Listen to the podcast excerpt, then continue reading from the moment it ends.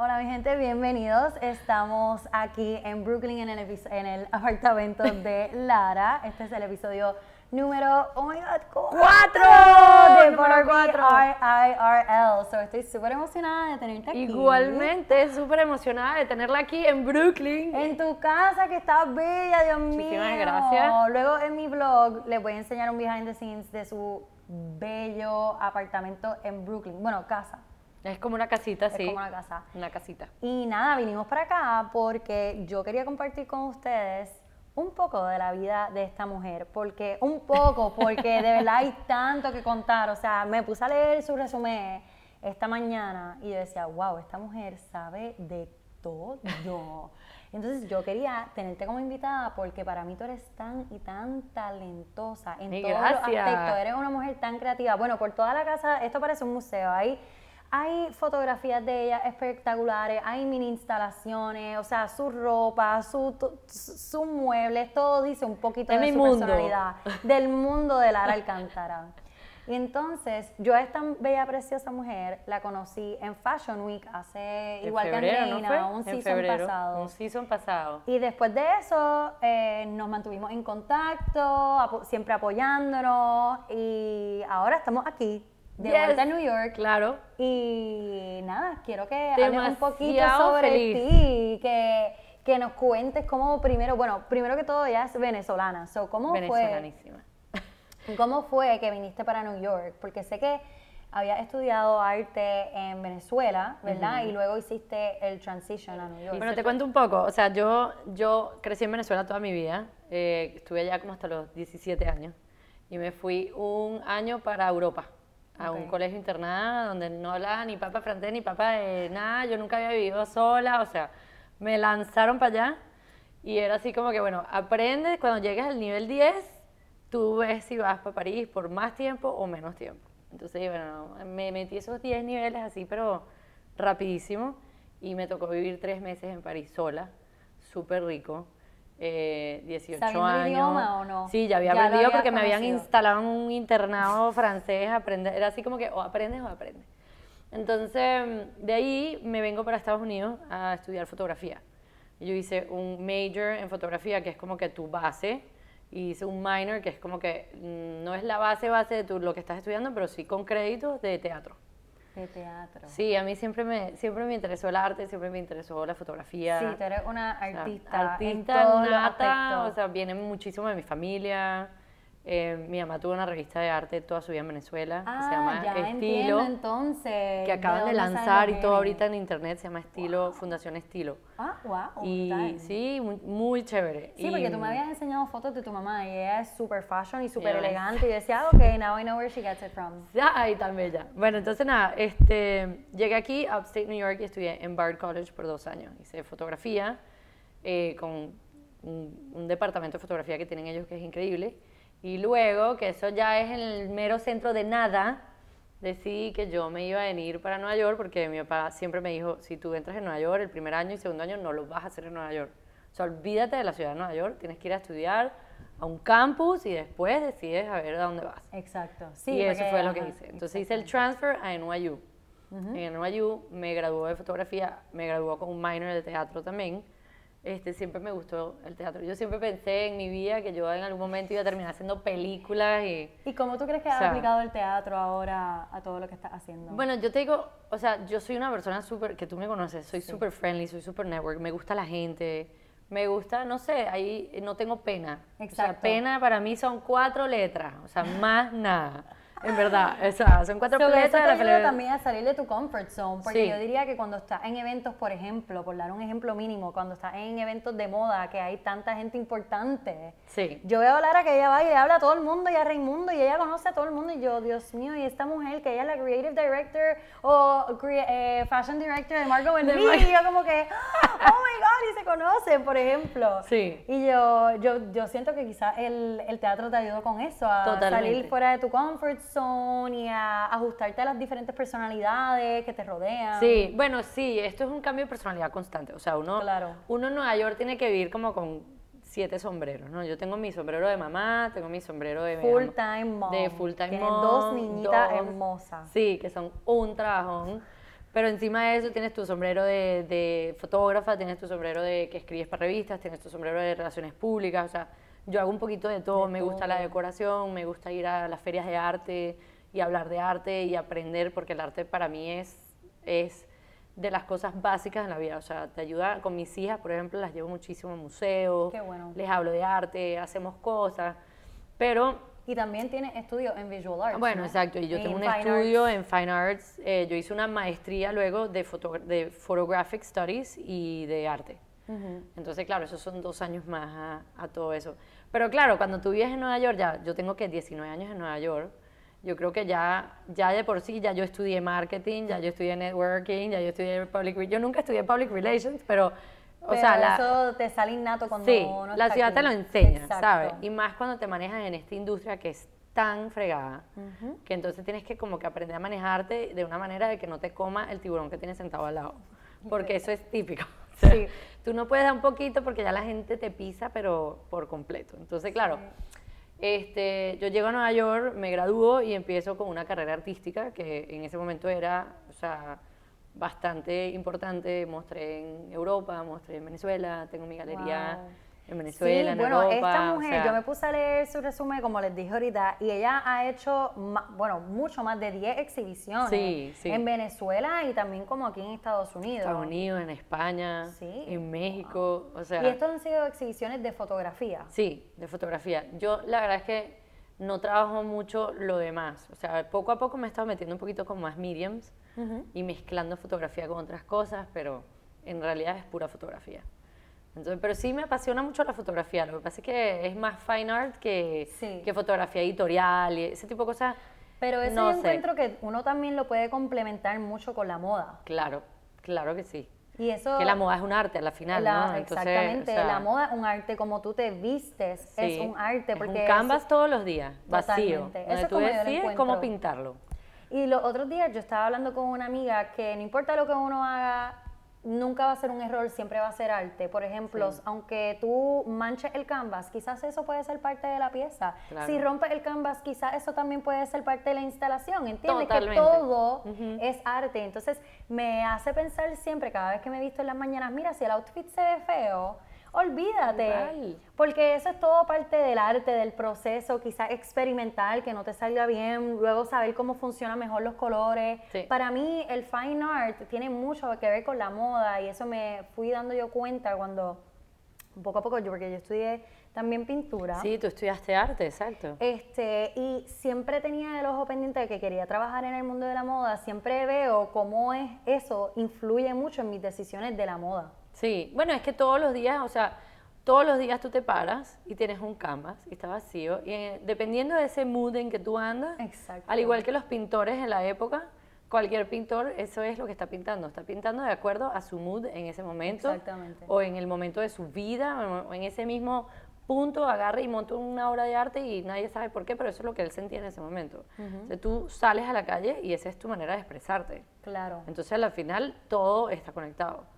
Pero el mundo de, de- de la moda, especialmente en Nueva York, eh, o sea, tú vas para Fashion Week y ahí De todo. hay que sentarse a ver con popcorn en la esquina porque las cosas a veces que salen plumas y, Sí. y tú dices, bueno, claro, de repente es para llamar más la atención o no, pero bueno, esa es la manera en que Esa esa, persona se esa paró esa persona- mañana y dijo, yo me voy a poner una pluma azul en la cabeza y la otra en la oreja. Y me da igual. Y es así. Y Pero eso es lo interesante de New York, eso a mí, a mí Bueno, lo que sí. me encanta. Yo creo que por eso siempre we're always drawn back to, to the city. Pero entonces quiero que me cuentes un poco más sobre tu trayectoria con el arte, porque ahora mismo tú estás haciendo otras cosas. Sí. So que primero eh, hablaste un poquito sobre el master's que hiciste aquí, pero también sé que has hecho estudios en Parsons, en Sí, RISD. So, ¿cómo de tanto conocimiento y tanto background y tanta experiencia con el arte? Porque ahora Lara lo que hace mayormente es escribir para revistas aquí en New York. También, exacto. También. También. O sea, Vamos para que veas que lista. estamos hablando ahorita, la gente dice que uno se tiene que concentrar en una cosa para que lo hagas bien. Eso es falso. Falso.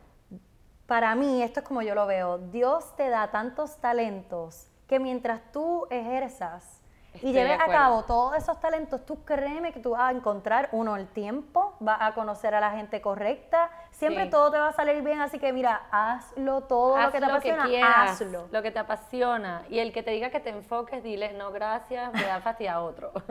Gracias, exactamente. No, es verdad. A mí me lo dicen muchísimo. No, es que yo siento que tú te tienes que enfocar, que... Y sabes qué, no, yo no me tengo que enfocar. Yo tengo una prioridad en mi vida ahorita que son mis hijas. Pero el resto yo no tengo por qué enfocarlo. Exacto. Y si yo puedo escribir para revistas y puedo ayudar además a diseñadores de repente no tan conocidos a salir en revistas en otras partes del mundo. Por ejemplo, Raiza Vanessa, yo no sé si tú viniste con nosotros. Sí, fue Raiza espectacular. Vanessa Fue un show Y es la primera vez que espectacular. estas niñas vienen a Fashion Week y me lo mandó una amiga, vente para que conozcas. O sea, las publiqué ya en tres cosas. Wow. Una en España, una en México y una aquí en Estados Unidos. Wow. Ah, sí, que Sí. tú solamente no escribes para Estados Unidos, No, no, escribes para también todos, sí. Y entonces, y usualmente es en español que escribo, me encantaría pasar a, a escribir en inglés y revistas aquí en americanas, pero da igual. Por ejemplo, Navis Billman, que fue el que hizo lo, de, lo del Public Library, ¿te acuerdas? Que te conté, que tú lo viste en mi Instagram. Este, lo publiqué en tres lugares. Si yo tengo ese poder de poder Ok. ayudar a los demás a, a resaltar su talento en distintas plataformas, why not, ¿sabes? Entonces, claro, yo me puedo poner a escribir de Oscar de la Renta y todo, pero ya todo el mundo sabe Ya quién es Oscar de la Renta. Y nadie sabe quién es Raiza Vanessa y Navis Billman y... O sea, es como que vamos a Sí, empujar me también. encanta que tú te enfoques en eso. Y te pregunto, ¿cómo fue que tú entraste a ese mundo? Porque esa era mi pregunta anterior, que hiciste una transición de pintura a escribir. ¿Cómo fue que entraste a este mundo? ¿Cómo te diste a conocer en el mundo de editorial y de escribir? Claro. Bueno, o sea, yo pasé cuánto tiempo en Nueva York trabajando en eso, muchísimo tiempo en fotografía, después entonces empecé a ir a Fashion Week. Yo tengo, creo que ya ocho años, nueve años yendo, Yendo para Fashion, Fashion Week. Week. O sea, yo conozco Fashion Week de que era Bryant Park y acabo de delatar mi edad, pero no importa. que esta es mi cédula, gracias. Este, pero igual, o sea, Bryant Park fue el momento y además en Bryant Park en esa época, de verdad que era rico porque había espacio para network. Qué O sea, cool. no era como ahorita que tú llegas y la broma es así, es está todo el mundo así, es pegado y que, hola, ¿cómo estás? ¿Cómo te llamas? Dame tu Instagram. No, ¿me entiendes? Era en verdad un sitio donde había espacio, había un café donde tú podías almorzar, había un computer lounge donde tú podías sentarte con tu donde computadora a realmente se podía apreciar lo que es el street sí, style el también. street style, tú podías salir a tomar fotos y entrar otra vez y directamente meter en tu computadora. Qué o sea, cool. había espacio para hacer esas cosas. Y una de las cosas que pasaba en ese momento era You Network. Porque estás esperando al otro show también porque mucha gente no quiere salir porque en lo que sales ya necesitas otro ticket para entrar. Entonces, una de las cosas que hacíamos era, o sea, camping dentro de, de el Fashion Week tent hasta la tarde. Te llegaba a las 9 de la mañana porque tenías un show a las 9 de la mañana con tu ticket y no importa si tenías más shows. Te quedas y haces standing o lo que sea. Sí, ahí exacto. te Tú metes dices, a "Mira, ver. ese espacio me meto yo. Claro, y estás ahí y siempre está, para que sepan, la opción de hacer eso, de hacer standing. Claro. Porque hay muchos shows que no se llenan y hay muchos shows que ya al final, cuando la cola ya está, en- ya entró, tú puedes preguntar, mira, ¿tienes un standing spot? Y hay veces que te dicen que sí, hay veces que te dicen que no. Y en esa época era, vamos a ver quién agarra standing, vamos, vamos, vamos. Y ahí vas conociendo. Y conoces a no sé quién que trabaja en CoverGirl, y conoces a no sé quién que trabaja en Glamour, y a alguien que trabaja en el diario. Y, o sea, yo, mi primer artículo aquí fue escrito en el diario, este, y empecé a escribir para ellos casi todos los, casi todos los seasons, Ok, por una qué muchacha que cool. conocí que es venezolana, que se llama Lisette, que me dio la oportunidad y me dijo, mira, nosotros no cubrimos eso usualmente, pero si quieres escribir algo, pues escríbelo. Brutal. Y súper chévere. Y además, o sea, el diario es como que el New York Times en español de aquí, pues. Todo el mundo lo lee. Tienen 45 mil copias diarias que salen a la calle. Amazing. ¿Me entiendes? Entonces, claro, la gente te empieza a leer, te empieza a seguir, porque siempre, obviamente, siempre pon tu Instagram. Ajá. Eh, luego de ahí, entonces empecé a escribir otras revistas, a pitch, ¿sabes? Mira, ¿qué tal te parece? Yo voy a hacer esto, voy a estos shows. Y perdona dime que qué te tal. interrumpa, Ajá. porque mm, quiero saltar a esto rápido, porque ahora que dices pitch, tú pusiste algo en tu Instagram los otros días Sí. que es conocimiento tan valioso para el que no sabe todavía cómo hacer el acercamiento a una revista que quizás sea la revista de sus sueños. Eh, escribiste, mira, cuando vayas a pitch algo o cuando va- vas a proponerle, ¿verdad? Propose an idea, eh, no vayas con tu idea solamente, tú ve con todos los detalles, con toda la historia, o sea, básicamente ya Sí, y con todo algo ya que preparado. haga, sí, y con algo que te haga a ti unique en comparación a todos los demás que van a decir, ay, yo quiero ir para Fashion Week, escribí de Fashion Week. Puedes abarcar un poquito más de cómo hacer el perfect pitch. Bueno, mira, o sea, para mí el perfect pitch no sé exactamente cuál es así escrito en texto, pero te puedo decir que para mí ha funcionado que- mucho. ajá, claro. Primero, siempre conocer a la gente, ¿no? O sea, siempre, eh, si tienes la oportunidad de conocer a alguien y la conoces, y entonces alguien que trabaja en Glamour, por ejemplo, eh, comparte primero email. O sea, así te ahorras el rollo de tener que meterte en Google por horas a buscar cómo es que. o sea, Hoy en día, gracias a Dios, tenemos LinkedIn. Sí, LinkedIn, exacto. Pero entonces tú agarras y le primero buscas tu idea. ¿Cuál es tu idea? ¿Qué vas a hacer? ¿A cuáles son los shows que vas a ir? Si vas a ir backstage o no vas a ir backstage. ¿Cuál, qué, ¿Cómo te hace a ti distinto la manera en que tú lo vas a proponer a otras personas? Por ejemplo, yo esta vez propuse mucho fue hacerlo como día a día, como que Lara con sus niñitos, el colegio, no sé qué, y cómo llegar, llegas corriendo y de broma llegas porque o sea, te cerraron la puerta en la cara casi, o sea, y, y eso. Entonces, para mí esa idea funcionó esta vez. O sea, no lo hago todo el tiempo, pero esta fue así como que a day in the life, o sea, a week in the life of New York Fashion Week. Como que my day to day between like all the other things que I have to do y que tengo que hacer y que tengo que ser responsable for y meterlo también en ir a los shows, ver, to- o sea, tomar fotos, eh, hablar New con las Week PR. no es, o sea, solamente ir a un show Sí, y no. sentarte y ya. Es, es lo que yo le digo a la gente eh, cuando me preguntan cómo me fui cómo me fue New York Fashion Week. Pues mira, yo la pasé brutal, pero es cansón, cansón. porque siempre tienes que tener tu best face Uf, forward. sí. O sea, que al entrar eh, te sientas, estás tomando fotos, estás mirando la colección, estás como que Taking it in. in todo. Después tan pronto sales de la, del desfile, estás networking, hablando, hablando, Sí. presentándote, entregando cartas de presentación, dando tu Exacto. Instagram. whatever. Sales a la calle y ahí están Tienes todos los fotógrafos, o estás foto. con la cara ahí, posando, posando, posando. Luego, hora de comer, o maybe va al otro show. So, Sí. es así constantemente todo el día. Todo el que es eh, drenante Es mentalmente. agotador. Entonces, más aún si ya tú eres mamá full time, que tienes todas esas Sí, responsabilidades. entonces yo salía que si a las 3 de la tarde corriendo a buscar a las niñitas, porque entonces no llego, porque entonces dejo a las niñitas en la casa y me regreso para el de las 6. O sea, es complicado. Pero entonces yo creo que es interesante para otras personas leerlo así. Claro, y todo lo que se publicó este año, por ahora, o sea, faltan dos o tres, ha sido como que mi día a día. Like Qué day one, day two, no sé qué, salimos corriendo, nos montamos en el metro, no llegamos, sí llegamos, o sea, todo. Y ese fue mi pitch. Pero Exacto. el pitch siempre, tiene que, siempre tienes que pensar cuál es la diferencia entre tú y todos los demás. Y buscarle como una idea chévere que de, que de repente no, no solo piense que la gente quiera leer, pero que piense que si a ti te la dan, tú la leerías. Claro. Porque ahorita la attention span de todo el mundo es muy pequeño. Entonces, eso también es un problema, porque ya la attention span del ser humano es tan corto, o sea, por todo esto de las redes sociales, el Claro, internet, etcétera, que tienes que tratar de agarrarlos ahí. Ujú. También puedes agarrar y, por ejemplo, eh, hablar sobre algo que no se ha hablado, como Raiza Vanessa, Navi, Navis Billman. eh, Claro, que, son sí, diseñadores igual de exacto. talentosos, pero que nadie que conoce nadie los todavía. conoce. Y, y de repente, si vas backstage, por ejemplo, hay una cosa que va a salir dentro de un mes, que son videos que yo hice en un backstage de hablar, hablé con el production designer, hablé con una de las muchachas que viste a las niñas y hablé con una de las muchachas que limpia. Entonces, ¿por Wow. qué? Para saber cómo es para ellos este, este, este, ¿sabes? mundo, este mundo, este exacto, todo circo este donde trabajo, uno viene. este. Porque es un circo. Y, y el backstabber está sentado al lado tuyo y, o sea, por ejemplo, nos pasó, bueno, a mí me pasó en uno de los shows que hay una blogger, influencer que es huge y entonces yo conozco a las chicas de PR y entonces ella estaba toda así atacada porque la otra la había sacado de la primera fila, no sé qué. Y, ¿sabes? Perfecta oportunidad para agarrar a la blogger y decir, no te preocupes, yo te ayudo. Entonces ahí viene que, que, bueno, vamos a hacer podcasting la semana que viene o la semana de arriba, vamos a organizar para hacer un podcast, por ejemplo. Claro, Pero es así como vas conociendo a la gente. sí. Entonces, no es solo dar, dar un poquito, sino dar bastante y no siempre esperando que todo el mundo va a dar de vuelta. Sí, o que no, vas aprendiendo. necesariamente te van a decir que sí. Exacto. Y no, no es que sea mala la idea. No, para nada. Quizás es que en ese momento ya tienen todas las historias que van a publicar, o es que no va con el issue. Sí. Pero esa idea siempre hay que seguirla generando y siempre está Exacto. Este, yo también diría putting your best face forward. O sea, Oh my God, always. O sea, yo soy gran, gran believer de que si tú llegas con buena energía, si hay una mala energía ahí, tú prendes ese cuarto.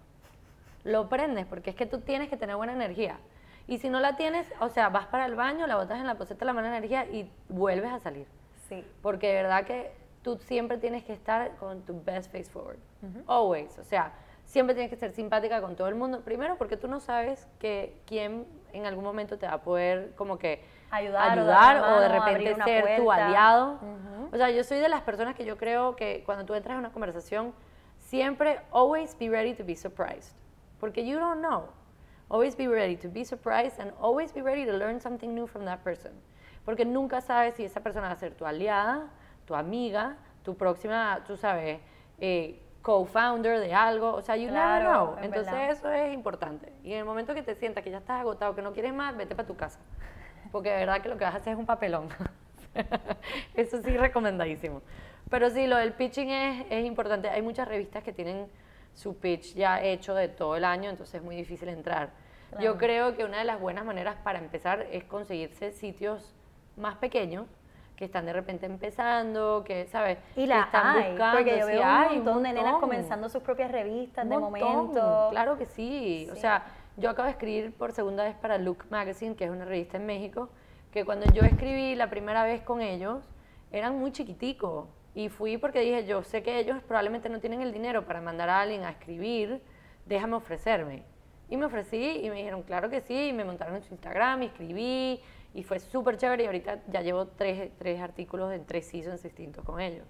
Y han crecido un montón, o sea, desde que yo los conocí.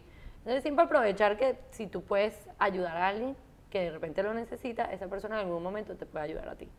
Siempre. Sí. sí. Pues me encanta que eso de la buena energía, tú la has utilizado a través de, obviamente, toda tu vida. Toda Tú llegabas con esa súper buena energía para tomar fotos en Fashion Week y luego poco a poco, como ya tú te veías tan en ese mundo y tenías tanta experiencia y tú veías cómo funcionaba, poco a poco empezaste, pues, ¿sabes qué? Yo sé demasiado de este mundo, se puede empezar a escribir. Exacto. Y es que tú también eres súper artística, súper artista, so tú puedes poquito de todo. tú puedes hacer un poquito de todo. Y entonces, yo sé que ahora Lara tiene también su Instagram. Sí, tengo mi Instagram, que hay gente que no está muy de acuerdo con que yo tenga un Instagram, pero a mí no me importa, igualito lo pongo yo ahí. Yo siento que es que hay tantas cosas en tu vida que tú puedes share con tu audiencia. hay tantas cosas que se pueden hacer, porque hay tantas, hay una gama de cosas que yo puedo presentar.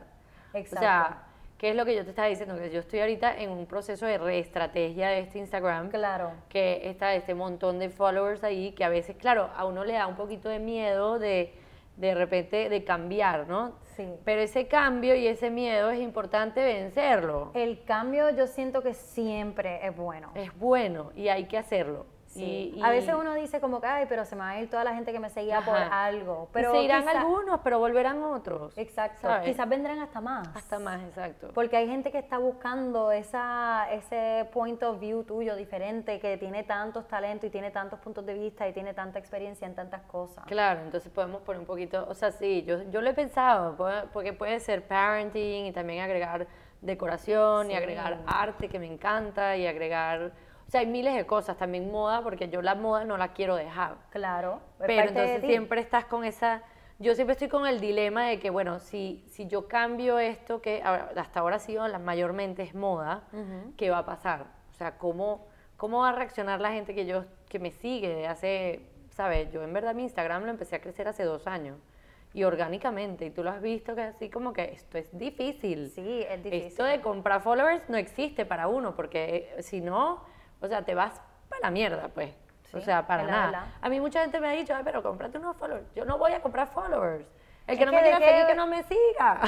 Sí, es que de nada vale. Si tú lo que quieres es crear una comunidad que de, lo que tú crees lo inspire y lo ayude a ellos a crear otras Claro. cosas. So, ¿Cuál es el, te- el punto de tener una Es audiencia? que no O tiene. sea, Hay es muchísima como tener un gente que- cantante que, canta un, en un coliseo vacío. O sea, Exacto. porque...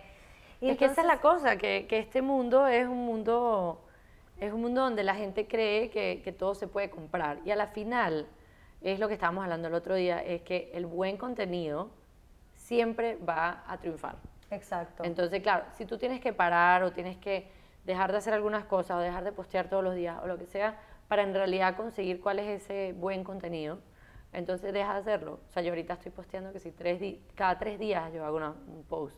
Pero es que me parece que tirar algo por tirarlo no vale la pena. Y comprar followers tampoco. Y likes tampoco, porque no me interesa. Entonces, No. ¿sabes? que hemos estado conversando esta, eh, sobre esto por tanto tiempo ya entre todas nosotras es Sí, que claro, es que, es una no, conversación que no que- solamente tenemos nosotros, yo lo veo que está, o sea, todas las chicas que tienen pues su negocio en esto, pues como cualquier otro Sí. profesional en cualquier otra industria se preocupa pues por líder su cliente o por sus casos Claro. o por la bolsa de valores, o sea, esa siempre va a ser una Sí. preocupación de cómo Ser auténtico, Exacto. o sea, cómo uno okay. logra seguir creciendo y conectando con su audiencia. Sí. Y entonces, eso es algo que me gustaría darle un consejo, porque hablamos ahorita sobre eh, que no hay que hacer solamente una cosa. Sí, no. Tú puedes hacer tantas cosas y eso también lo puedes reflejar en tus plataformas o puedes utilizar esta misma plataforma de que Instagram como un vehículo para llevar Para a esa llevar. gente a tus otras plataformas que quizás tienen mucho más valor, porque por ejemplo, hoy si tú anuncias en tu Instagram que tú vas a tener una exhibición, esa audiencia le va a causar interés. Claro. So, de eso mismo se trata, de crear una audiencia que tú puedas mostrarle todo lo que tú eres capaz de hacer y poder inspirarlos y conectar con ellos para que ellos puedan lograr lo mismo. Por lo menos así es como yo veo Sí. mi, mi plataforma. Es que sí, y además es tu portafolio, o sea, es tu portafolio, pero se tiene que, lo tienes que utilizar como un puente, Exacto. como un puente de información. Entonces, el que le interese o no le interese, si yo soy fotógrafo, no soy fotógrafo, hago arte o no hago arte, lo que sea, ahí en mi Instagram dice laralcantara.com y al meterse lo que va a ver es un poco de fine art, que es lo que yo en realidad tengo toda mi vida haciendo. Exacto. Claro, yo trabajo en moda y, y yo posteo todo lo que yo escribo y todo eso, pero eso está todo ahí. Ajá. Y esa página web es la página web que sí tiene 20 años conmigo, ¿sabes? Y eso es para que la gente entienda que eso es lo que de verdad te da a conocer a ti. Claro. Ese realmente es lo que Sí. te da el valor a ti. Sí, es verdad, Sí, absolutamente. Totalmente. Y entonces, otra pregunta que te quería hacer es que tú llevas ya tanto tiempo en la industria de la moda, ¿cómo tú le puedes aconsejar a la gente que obviamente en Puerto Rico, los que están viendo esto, no son muchas las que van a New York Fashion Week? Eh, por lo menos yo llevo yendo como cuatro seasons nada más, que no es mucho. Estoy No, yendo un montón. bastante. Este, ¿Cómo tú le dirías a las chicas, si de verdad les interesa este mundo, cómo entrar por primera vez o cómo hacer el perfect pitch para que te, para que te inviten Claro. a un show? Porque esa es otra, cuando tú quieres que te inviten a un show, porque no se compran taquilla o tú no te metes hacia lo loco, uno tiene que escribirle a las marcas, o sea, Sí, es un research bastante extenso. Primero te tienes que sentar a finales, yo diría, o mediados, principios de agosto. sí. No, uff, antes. Antes, yo diría, Sí. escribirle a todas las marcas. ¿Cómo tú consigues a la al PR person de esa marca? Eso haciendo un montón de research, buscando en LinkedIn, buscando en el website, Sí. buscando cuál es el PR agency que maneja esa marca en el internet. Es un research bien extenso o teniendo ya contactos este, que te pueden ayudar y entonces te dan el... Pero idealmente es tú haciendo research y ya cuando tú, tú tienes ese contacto, Sí. pues ahí va de nuevo el perfect pitch. Tú tienes que presentarte ante esa persona y decirle, mira, yo quiero que tú me invites a este show. Claro. So, ¿cómo tú...? Bueno, te voy a, yo les voy a dar el Porque me- tú uno has de los desde mejores. shows pequeños hasta Sí, shows grandes. grandes. And let me just add que Lara a veces está sentada en Nicole Miller, eh, por ejemplo, front row, algo así. So, Sí pasa. yo- sí, y quiero que tú le cuentes un poco de tu experiencia, como que how did you manage your way desde nada, cero, desde cero, sí. hasta primera fila en un fashion show. Sí. Quiero que hable un poquito de tu experiencia y cómo tú le aconsejarías a aquellas chicas que aspiran a estar en tu lugar, cómo lo pueden lograr también. Bueno, O sea, mira, yo te voy a dar el, el primer tip más así que me ha ayudado a mí muchísimo es, hay una cosa que se llama modemonline.com. Ok.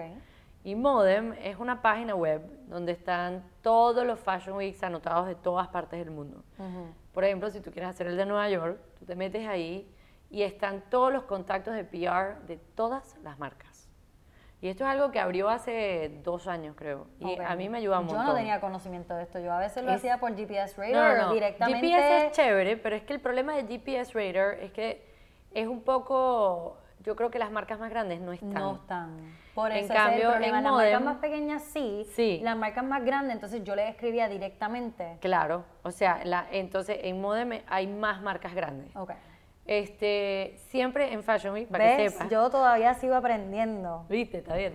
En Fashion Week siempre hay unos libritos que hace la gente de Modern. Ok. Y están en todos lados. Siempre en Fashion Week hay, son cuadernitos. Yo agarré uno este año.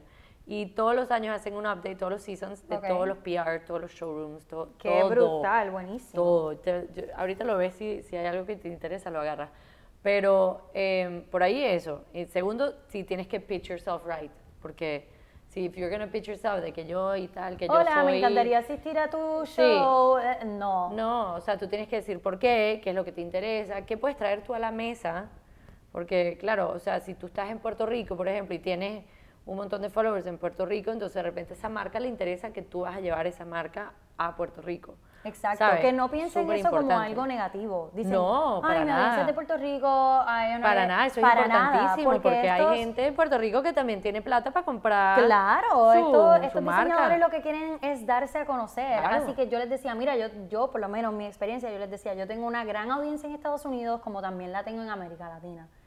Porque, ten- o sea, como Sí. soy latina, mucha gente de. Puerto Rico como de Venezuela la- me sigue. Claro. Este, así que a ellos les conviene obviamente ponerse al frente de mi audiencia que es tan Claro. variada para ellos darse a conocer. Eso era como Exacto. una manera de cómo es tu presencia les favorece a ellos de alguna manera u otra. Claro, por ejemplo, si, si tú eres una escritora en, o escribes para varias revistas o varias publicaciones en Puerto Rico, eso yo ni siquiera me iría por los PR agencies, sino me iría directo con el, el New York Fashion Week Registration for Media, Ah, exacto. donde te dan una credencial, que tú acuerdas que yo tenía mi credencial y yo entraba ahí, porque claro, ellos te dan una credencial de prensa, que es decir que puedes entrar a todos los shows que están en ese venue, o sea, Spring Studios Claro. y a todos los que están en Pier 59.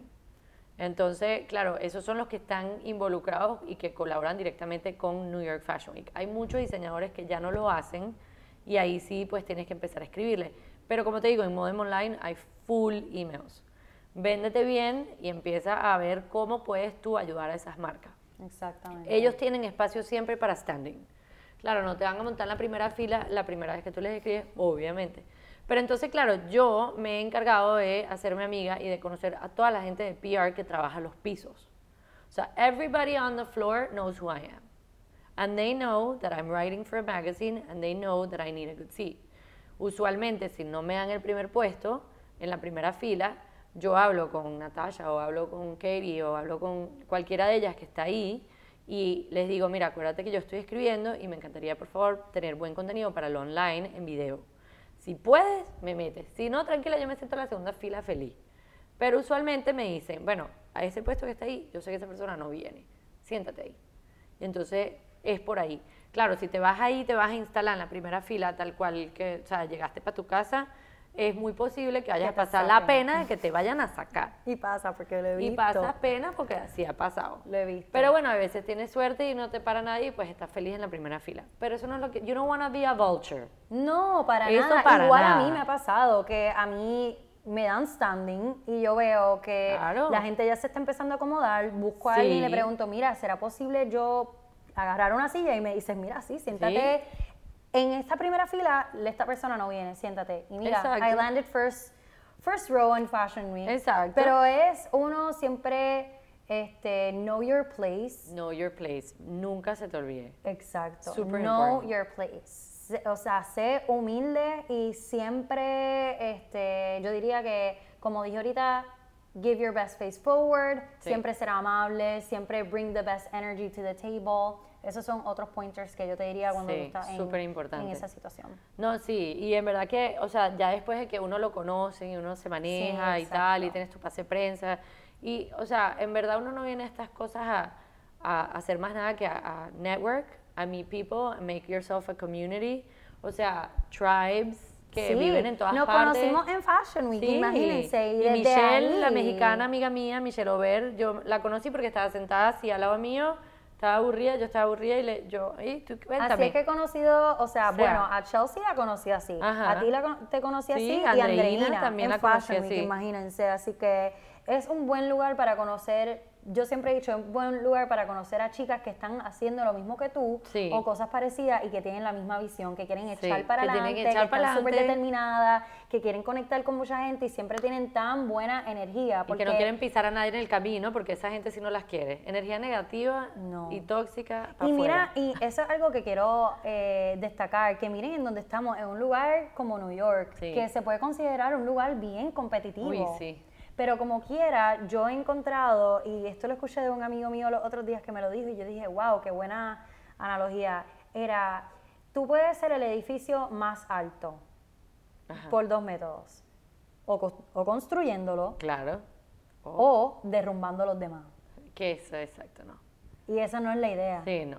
O sea, Y entonces aquí yo he encontrado que todas nosotras siempre queremos ser el edificio más alto, pero podemos serlo porque vamos a hacerlo en diferentes maneras. claro. Y podemos hacer el mismo skyline sin tener que como que todo el mundo caerse. Podemos sí. hacer diferentes edificios. Sí. Ah, ese es el edificio que es así con esas piruetas, Sí, como una como la entonces el otro edificio, una escultura de una mujer súper espectacular. No importa. Todo el mundo puede hacer su propio... Es que esa es la cosa, que somos todas únicas en nuestra propia manera. Exactamente. Y, y sí, o sea, una de las cosas que pasa mucho es comparación. La gente se compara mucho con los demás. Que no te diga, yo he pasado por eso. O sea, yo he pasado por el hecho de sentarme a compararme con otras bloggers y yo no me puedo comparar con otras bloggers porque la mayoría de las bloggers no tienen 40 años y no tienen niñitos. Entonces, o sea, explícame tú cómo me voy a comparar. Pero uno cae en esa ronda de que, ¿cómo es que él tiene esto y yo no tengo esto? ¿Cómo es que él le invitan a esto y a mí no? a la final, o sea, uno hace amigos, esto es un tribe, o sea, yo siento que Exacto. las amigas de Instagram sí existen, porque yo lo tengo y yo lo compruebo, o sea, especialmente acabamos de pasar un Fashion Week tan rico, o sea, entre nosotras tres fue delicioso. Ay, sí. O sea, fue súper cool, fue como hangout con un poco de panas. Sí, O sea, y por con cinco Harold, obvio. días. Y con Éramos Harold. nosotras tres y Harold. Harold atrás así, súper que sí, no, vamos y tal. Harold con su bolsa. Lo máximo, en realidad, es súper divertido. Y, y- pero sí creo que es como que time. If you take your time para conocer a la gente correcta, o sea, obviamente no te vas a ir para una cosa de cócteles y de licores porque si vas para una fiesta de cócteles y licores es posible que no vas a conocer a nadie que está Claro, en tu mundo. exacto. O sea, you want to surround yourself with people that do something that, that interests you, porque obviamente. Entonces, bueno, es eso siempre, conocer a la gente, ser, ser cautiva, cautiva a la gente, o sea, impresiona a la gente con tu gratitud también, porque uno tiene que ser grateful de todo lo que está haciendo. O sea, yo ahorita todos los días hago un, great, un, un gratitude countdown con mis hijas, por ejemplo. Ay, Y es verdad, todo lo tienes que agradecer, agradecer tu casa, agradecer tus cosas, agradecer el hecho de que puedes venir para Nueva York por tres días y, y ver amigas y hacer amigas y, o sea, eh, siempre, nunca pienses que tú te mereces algo, porque no es así. O sea, tú te mereces muchas cosas en la vida, pero don't expect that life is just gonna give you stuff. Como que, Solamente va a llegar si Sí. tú entiendes que tú has trabajado lo suficiente. exacto.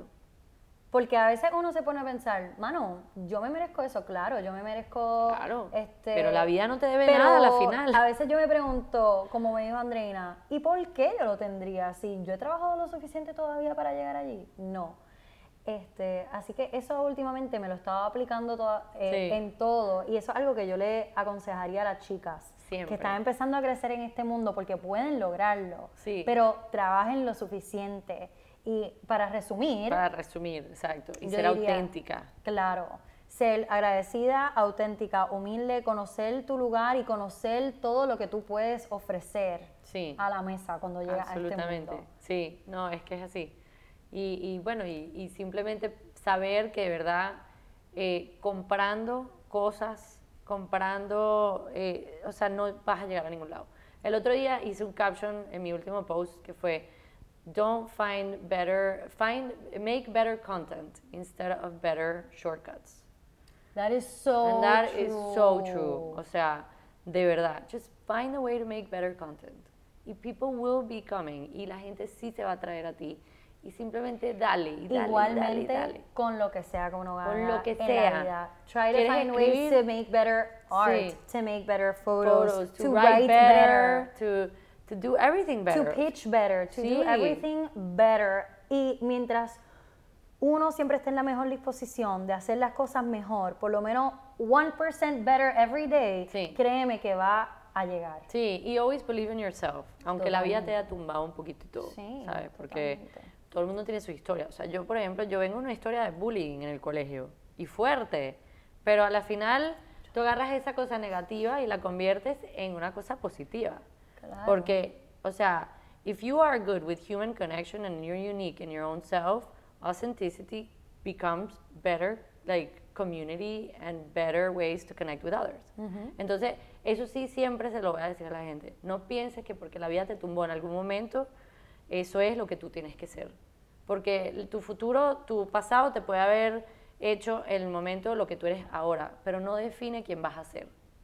Entonces, eh, es por ahí donde sí todo viene de ahí, de ser auténtico y de amarte a ti mismo y de believe in yourself. Y don't expect others to believe in you, porque eso no va a pasar. You have to believe in yourself. I love it. That's so true. ¡Qué linda, mi bella! Ay, mi amor, gracias por todo. Loca, hemos podido Te lo juro que le digo, ay, esta hora es mi favorito. Es que de verdad que son conversaciones ¡Qué siempre linda, tan... mi Barbie! Te lo juro, yo tenía la Son conocí en Instagram conversaciones. y la amo. Es que Son conversaciones tan diferentes y tan auténticas y aprendo tanto de cada conversación que he tenido en este podcast que yo digo todo el tiempo, ay, esta es mi favorita, ay, no, esta es mi favorita, pero No, es que son de verdad vale. de ver- tan enriquecedoras y te doy tantas Ay, gracias por tu tiempo, gracias por haberme venir invitado casa. a esta casa que es un sueño, this is my goal y, o sea... Lo voy a tener algún día. Tu casa es mi casa. No, pero de verdad que Casa es tu gracias casa. por tenernos aquí en tu hogar, linda, darnos tu no, tiempo. loca, gracias por venir. Gracias por darle todos estos consejos súper valiosos a toda esta gente que, que te va a escuchar, a toda esta gente que te va a oír, ver, Gracias. Y cualquier pregunta, en verdad, o sí, sea, cualquier pregunta, de nuevo, rollo. si quieren conectar con Lara, lo pueden hacer directamente sea. por Instagram, que es arroba Lara Alcántara. Sí, Y, o lo pueden hacer en los comments de Facebook o de YouTube, como gusten. Así Claro, que, y suscríbanse al canal. Sí.